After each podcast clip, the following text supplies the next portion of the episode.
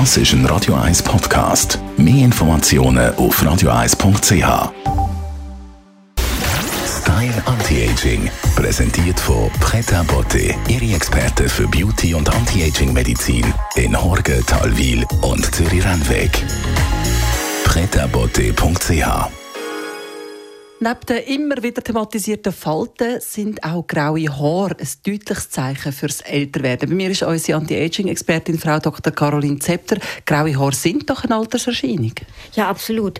Und die Haare haben ja bei uns Menschen eine ganz besondere Bedeutung, eine kulturelle Bedeutung, weil brauchen tun wir sie nicht mehr. Wir haben ja sonst auch keine Haare mehr am Körper.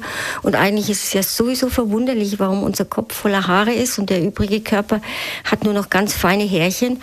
Äh, man dran, man nimmt an, das hat sich halt irgendwann so entwickelt in den letzten zigtausenden von Jahren, weil wir effizienter schwitzen können durch den aufrechten Gang. Wir brauchen kein Fell mehr, wir können uns anders schützen, aber unsere Haare am Kopf, die sind uns geblieben. Was ist denn das für ein Prozess, der einsetzt, dass die Haare heller bzw. grau werden? Ähm, diesen Prozess hat man lange Zeit überhaupt nicht verstanden. Man weiß, dass die Melaninsynthese immer weniger funktioniert, aber wie das genau reguliert wird, da, da hat man keine Ahnung gehabt. Und erst seit 2016, äh, also im letzten Jahr, hat es eine große Studie gegeben. Man hat 6000 Menschen genetisch analysiert und man hat jetzt das erste Mal eigentlich ein Gen identifiziert, das für das Grauwerden der Haare zuständig ist.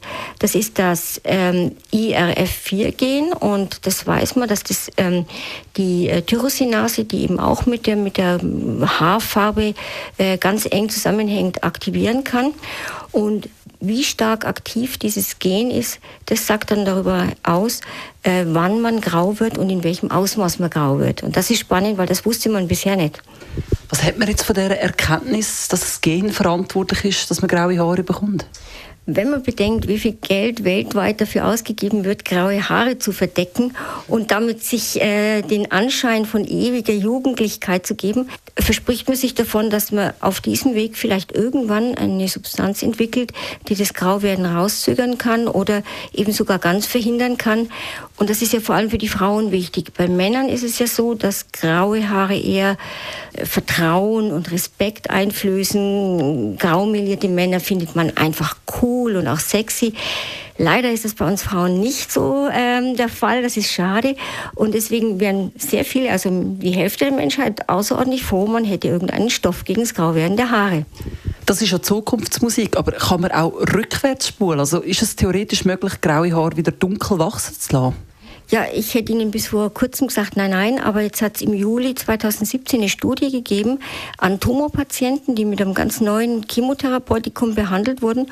Und äh, fast ein Drittel der äh, Teilnehmer an dieser äh, Untersuchung haben plötzlich ihre grauen Haare verloren und wieder dunkle Haare bekommen. Also theoretisch ist es möglich und sicher wird man daran arbeiten, das ähm, auch einzusetzen. Frau Dr. Caroline Zepter über äh, graue Haare. Vielleicht noch irgendetwas aufs Wochenende, oder, Frau Dr. Zepter? Ja, machen Sie doch mal ein Fruchtsäurepeeling. Jetzt ist genau die richtige Jahreszeit dafür. Das ist ganz toll, um wieder feine, frische, leuchtende Haut zu haben und die ganzen alten, abgestorbenen äh, Zellen loszuwerden. Perfekt, jetzt gönnen Sie sich das. Style Anti-Aging